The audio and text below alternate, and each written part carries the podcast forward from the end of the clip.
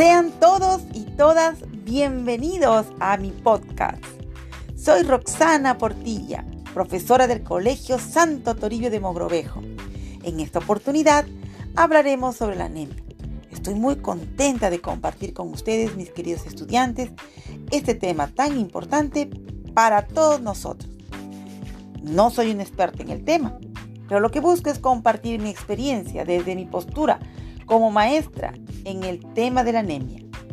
Muchos estudiantes que he tenido anteriormente mostraban características de tener esta deficiencia o esta enfermedad.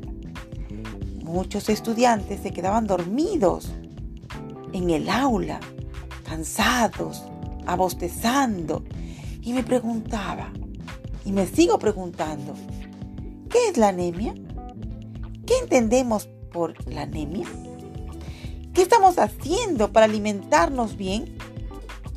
Este tema, como ya he dicho anteriormente, es muy importante porque tiene que ver con la sangre, con los glóbulos rojos y parece mentira que es mucho, mucho más importante para el aprendizaje en los estudiantes. La sangre tiene glóbulos rojos, requiere de muchos nutrientes como el hierro, la vitamina B12, el ácido fólico y una hormona llamada reitropellina. Esta hormona estimula la producción de los glóbulos rojos. ¿Y saben quién lo produce? Los riñones. Juega una función primordial en la producción de las células de la serie roja hematíes o eritrocitos, que son las células encargadas de transportar oxígeno desde los pulmones hacia el resto del organismo. Esto lo hace la hormona reitopellina, que vuelvo a repetir. Ahora, chicos y chicas, ya que ustedes me están escuchando, las, ¿cuáles serán las causas de la anemia?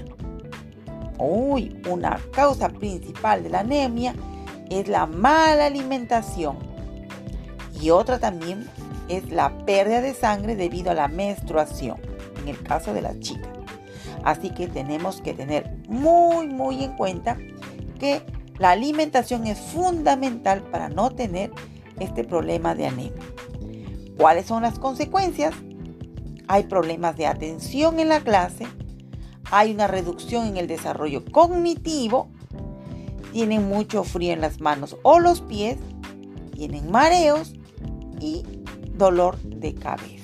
Son algunos síntomas de la anemia. Es por eso la importancia de nutrirnos, de alimentarnos para poder solucionar este problema, prevenir y solucionar este problema de la anemia.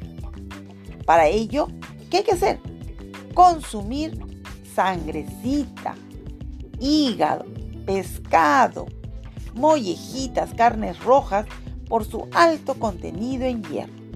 Así que si no nos gustan estos alimentos, pues tenemos que ir poquito a poquito, ir agregando en nuestra dieta diaria. Hay que consumir. Tomar decisiones para un estilo de vida saludable es muy importante tales como tener una dieta nutritiva rica en hierro. Puede ayudar a prevenir los tipos más comunes de anemia a fin de tener más energía y sentirse lo mejor posible. Así que me estoy despidiendo. Recuerda que si quieres estar fuerte y sano, tienes que alimentarte muy bien. No olvides escuchar siempre Roxy Podcast. Muchas gracias por escucharme.